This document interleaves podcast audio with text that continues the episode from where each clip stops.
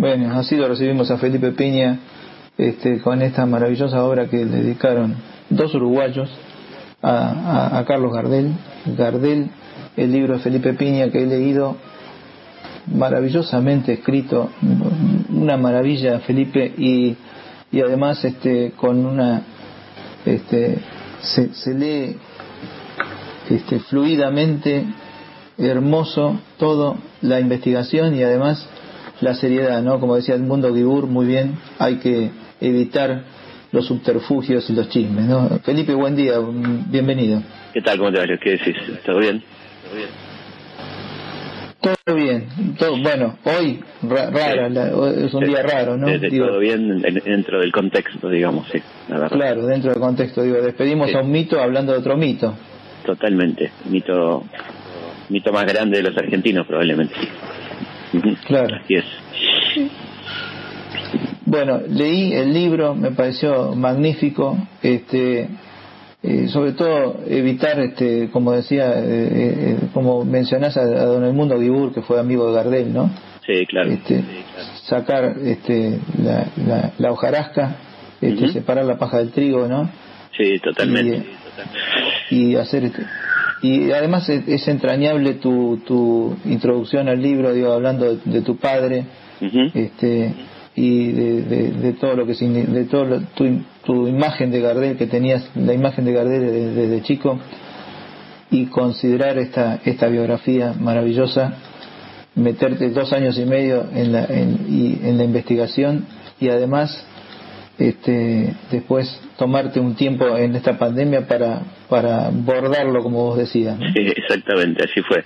La verdad que sí, el libro estaba listo más o menos para marzo, pero aproveché todo este tiempo de encierro, de, de bordarlo, de disfrutarlo, de darle más, más onda, este, agardelearlo, digamos, de alguna manera. Claro. Sí, totalmente, así fue. ¿Qué cosas, qué cosas te sorprendieron? Digo, que de, todo lo que investigaste, algunos puntos, eh, nuestros oyentes nos están preguntando cosas, además, eh, toda la mañana estuvieron este, mandándonos mensajes sobre, sabíamos que íbamos a, sabían que íbamos a charlar contigo. Este, acá me dice Ernesto San Cristóbal, dice, eh, fue Gardel el primer mito argentino. En opinión de Felipe, ¿quiénes son los mitos argentinos? Sí, Gardel es, un, es el, primer mito seguramente, ¿no? Este gran mito argentino, después por supuesto Evita, el Che, ¿no? Digamos, este, Perón después, ¿no? Son mitos populares, Maradona sin ninguna duda, ¿no? Fangio, mm. este, bueno, muchos tenemos, ¿no? De, de, distintos momentos, de distintos estamentos, de procedencias, este, y bueno, una, una de las características del mito es que se puede decir cualquier cosa sobre él, ¿no? Entonces a mí me pasó mucho con el libro que, te encontrabas con 10 versiones de cada cosa y, particularmente sobre su infancia, que como es la infancia de un chico pobre, cualquiera se cree autorizado a decir cualquier barbaridad, cosa que no harían si se tratara una biografía de una Chorena o de un Álzaga, ¿no? Ahí se cuidarían mucho de, de acusarlo de haber estado preso en Ushuaia o ese tipo de cosas que, que lo dicen con tanta liviandad, ¿no es cierto? Sí, este, María Rosa de San Cristóbal, de San Nicolás justamente decía, eh, nos preguntaba, dice, escuché por ahí que Gardel estuvo preso en Ushuaia, ¿es cierto? No hay ninguna ningún documento que lo atestigue y es un hecho de una, de una gravedad enorme que tendría que haber estado en su prontuario de 1913 donde no figura de ninguna manera, ¿no? Esto se, esto se, supuestamente estuvo ahí en el año 6, este, 6 al 7, ¿no? Este, y, no, primero que testimonio de haberlo visto en otros lados, en Montevideo, en el mm. Abasto y demás, y a no ibas a, a, cumplir condenas cortas, para empezar, ¿no? Y tenías que ser un delincuente de monta que era reincidente muy grave para, que te manden a Ushuaia, ¿no es cierto? Entonces, claro, este, claro. Eh, nada de esto está está certificado ni, ni, un documento que diga que Gardel estuvo ahí. Una, una postal escrita con firmada Gardel cuando él empieza a firmar Gardel mucho después, este, con una caligrafía dudosa y mm. testimonios nada más de alguna gente que, muy poca. Y lo más grave es que cuando vas al Museo del Fin del Mundo te encontrás con una celda donde está el dibujo de Gardel, ¿no? Sin decir aquí estuvo Gardel, dejan entender que pudo haber ocurrido y lamentablemente se van los turistas con la imagen de un Gardel preso en Ushuaia, que cosa que no ocurrió, por lo menos no tenemos ningún documento que lo certifique, ¿no? claro.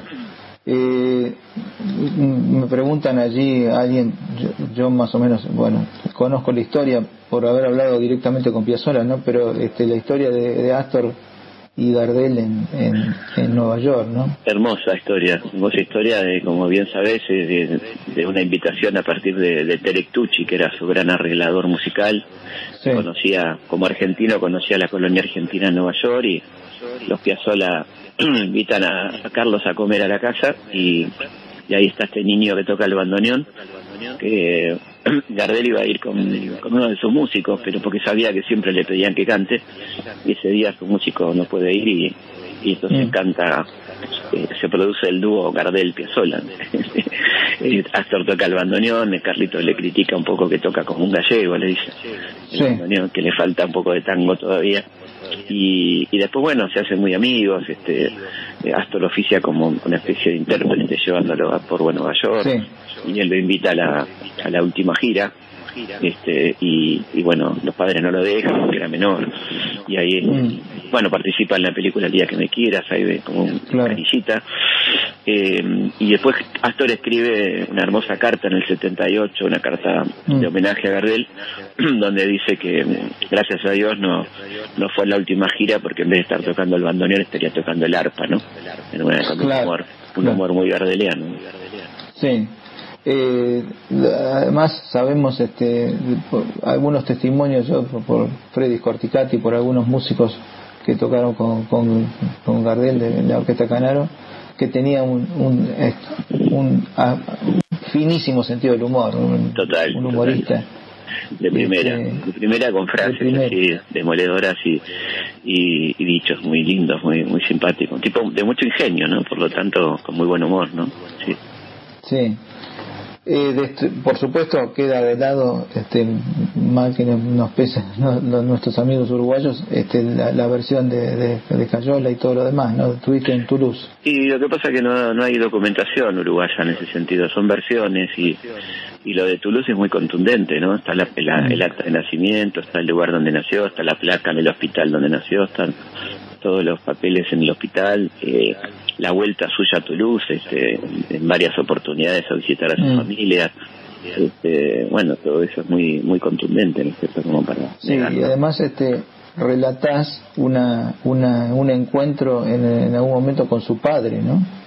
Sí, eso lo dice él, que no, no, no termina de confirmarse, porque es bastante mm. improbable que haya venido al hacerle, eh, según la documentación que tenemos. Eh, porque aparte lamentablemente hay un un incendio en los en, uno de los puertos posibles de salida donde no, no quedan testimonios de, salida de barcos de, esa mm. época, pero es poco probable porque la CR muere creo que en el 21 y esto está planteado más o menos por esos años de posguerra y, y esto queda en la versión, el que él dice, le, le cuenta a Gibur y le cuenta a Defino, mm. este, que, vino su viejo a, querer verlos y él le dijo a la madre que no tenía ningún interés de verlo, ¿no? Esto, es lo que se, lo que se dice, pero no, no sabemos exactamente si fue así. Sabemos quién fue el ACR, que, que fue un tipo que dirigía una banda de asaltantes después, ¿no? Primero tenía un, un oficio que trabajaba con la madre en la sombrerería, por eso la conoce a Berta, y después mm. ya en París se dedica a la delincuencia, a a una dirigir una banda de asaltantes de bancos y demás que se llama la banda de los Termes eh, que era mm. uno de los barrios de París. Y, y, bueno después se casa hace su vida le va bien económicamente nunca se acuerda ni de Berta ni de Carlos. No lo nombra para nada en su testamento no y que había motivos sobrados eh, de Carlos de, ignorar a su padre no como el padre lo había ignorado a él absolutamente. Mm. claro.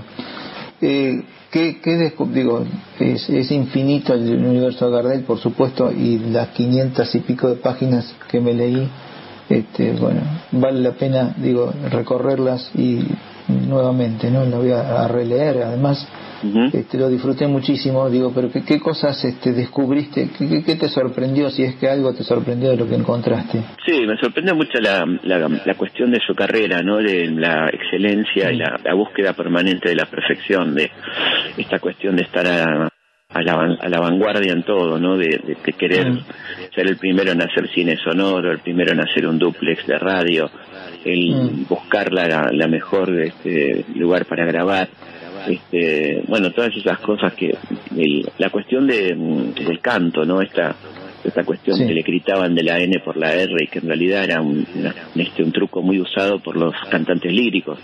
Y él tenía un profesor de lírica también, el profesor Bonesi, este, un tipo tremendamente profesional que como le gustaba mucho comer, después hacía su su rutina de gimnasia cotidiana, ¿no? Esté, esté donde esté. Y bueno, una persona que dedicaba su vida a su profesión muy, y a la vez tenía muy claro la diferencia entre la adulación del público hacia el cantante que hacia su persona, ¿no? Esto lo dice en un lindo testimonio donde, donde los amigos le envidiaban las mujeres que tenía, la cantidad de minas, como decía y él decía, sí, pero no te equivoques porque estas están enamoradas del torcán, ¿no? Del cantar, no, de mí. entendiendo esa diferencia entre quién era Carlos Gardel personaje y quién era Carlos Gardel persona, ¿no? Con, con la humildad que también lo caracterizaba, porque él sabía quién era perfectamente, ¿no? Pero a la vez era un tipo muy accesible, muy dado a su público, ¿no? Muy preocupado porque la gente este, que no podía pagar la entrada pudiera tener algún alguna cancioncita como ocurría siempre, ¿no? Porque él llenaba los teatros y y, alguna gente quedaba afuera porque no podía pagar, otra porque no había conseguido entrada, entonces él abría las ventanas del teatro en el primer piso y les hacía un mini recital, ¿no es cierto?, de cuatro o cinco temas a los que no habían podido entrar. Estas cosas que hablan de una enorme sensibilidad también, ¿no?, de estar atento, al, muy empático, muy atento al otro, ¿no? Sí, sí. Y vos mencionás un, un episodio que, te, que seguramente que creo que te contó tu papá, de que fue a cantar a, algún lugar en, en algún pueblo, ¿no? Sí, Sí, sí, él, este, bueno, mi hijo me contaba porque en realidad mi abuelo lo conoció. Este, mm. y, bueno, sí, hay, hay, hay situaciones muy muy graciosas. Este, una de, de, un, de cuando va a cantar a un pueblo y siempre le presentaban al crédito local, ¿no? Le, invitaban a cenar y había uno que cantaba que era el crédito local y, y le dicen, bueno, este, este muchacho canta bien pero fuma mucho, ¿no? Y, mm. y la verdad que el pibe canta un desastre y, se acerca a la mesa de Carlitos, dice, ¿qué tal Carlitos? Y, Carlitos le dice, seguí fumando, pibe. eh, vos sabés que este, esas anécdotas son maravillosas de, los pueblos. Este, yo soy de 9 de julio, ahí en la provincia de Buenos Aires. Y mi papá lo escuchó cantar a Gardel. Qué lindo. Eh, eh, pero mi papá tenía 10 años, seguramente 10 o 11 años, pero el fondo de la casa de mi papá, que tenía un fondo con gallinero, con plantas y demás, daba el fondo de los vecinos, ¿no? Con, un alambre solamente. Sí. Y, dice, yo me acuerdo que Gardel fue a cantar al Teatro Rossini el 9 de julio y había una señora que estaba en silla de ruedas, sí. que lo admiraba, lo amaba, y le pidieron por favor si podía ir a saludarla. Claro. Y fue después de actuar a la noche a saludarla, a comer un asado y a saludarle y empezó a, y, empezó a cantar. No, tremendo. De esas, de esas hay eh, miles, eh, es tremendo mm. Esa, sensibilidad y además este mm, nunca queriendo que se sepa, no no no haciendo de eso un acto publicitario, no de esto de mandarle a fulano tanta plata y, y, no le digas que se la mando yo, el comprarle una silla de ruedas a un chico del abasto, ¿no? Que, también Le, le, preguntaba si quería que fuera un fotógrafo y de ninguna manera, esto es una cosa entre nosotros, ¿no? Eh, muchas de esas, muchas de esas este actitudes así como cuando van a Uruguay a, un hospital de, de, gente que tenía tuberculosis, le habían ofrecido un montón de guita para tocar en un club privado y, él decidió esa noche ir a, cantarle a los enfermos, ¿no? De, un hospital y de, gente terminal, un, hecho, le, mandaron una carta hermosa, ¿no? Estos, estos enfermos de, este hospital y diciéndole que era como su última voluntad, ¿no? Que ya no les quedaba vida y que lo querían ver y él va y bueno, canta tremendamente emocionado, este les hace un recital maravilloso, gratuito por supuesto, dejando de lado esta, esta oferta que tenía, esta oferta económica. Qué bárbaro, qué bárbaro. y, además esto, que, decimos siempre, ¿no? Cómo se ha, se ha difundido ese, el, el, sos Gardel, para decir que es el mejor y es un superlativo que si le agregás Lepera, Gardel y Lepera ya no hay más, Lo, máximo, total, como también de este Maradona, ¿no? Sos Maradona. Claro, claro. Sí, lo de Gardel creo que es lindo porque mm, tiene la cosa de la buena persona, ¿no? No solamente sos un tipo que mundialmente famoso, sos lo más, y no sos una buen sos un buen tipo Gardel se dice también porque porque tiene muchas cualidades no solamente el haber sido famoso en el mundo entero no sino porque era eso era un tipo querible eh, empático no como dijimos. No sé si conocés la anécdota, pero la contó algunas veces Horacio Ferrer, hasta, hasta para esto daba Gardel, ¿no? Un día en la Embajada de Francia se presenta una, una recepción donde estaba Tania, estaba Horacio y demás. Sí. Y aparece un, un señor, un tipo que decía que era hijo de Gardel. No sé si conocés la anécdota. No, no, bueno, había, muchos que decían, descontaban. Bueno, no, pero lo más, lo más grande, es una de las cosas más grandes que escuché en mi vida. Este, y el tipo andaba dando vueltas por ahí, decía que era hijo de Gardel, qué sé yo. Y en un momento de la velada dice, bueno, este, cantaba el señor, ¿no? O decía que cantaba. claro. Entonces este, se para y dice, bueno, este, antes de terminar todo esto, le voy a cantar algo de Papá y Lepera. qué grande. Mira, esa la, la conocí, así maravilloso. Es impresionante. Genial. Eh, Felipe, sí un, un placer este, hablar contigo y, descubrir en tu libro cosas que aún que realmente no conocía. Este, fantástica la investigación, todo. Bueno, este, muchas gracias. Está editado Por, por, Planeta, lo disfruté muchísimo y lo voy a volver a, consultar siempre, ¿no? Bueno, muchísimas gracias. Te mando un abrazo muy grande. estás muy bien. Un gran abrazo, Felipe. Gracias, eh. hasta luego. Felipe Piña, el autor de esta maravillosa biografía que se llama Gardel, ¿no? Nada menos, simplemente Gardel, eso, Gardel. Vamos a escuchar a quién, a don Carlos, dale.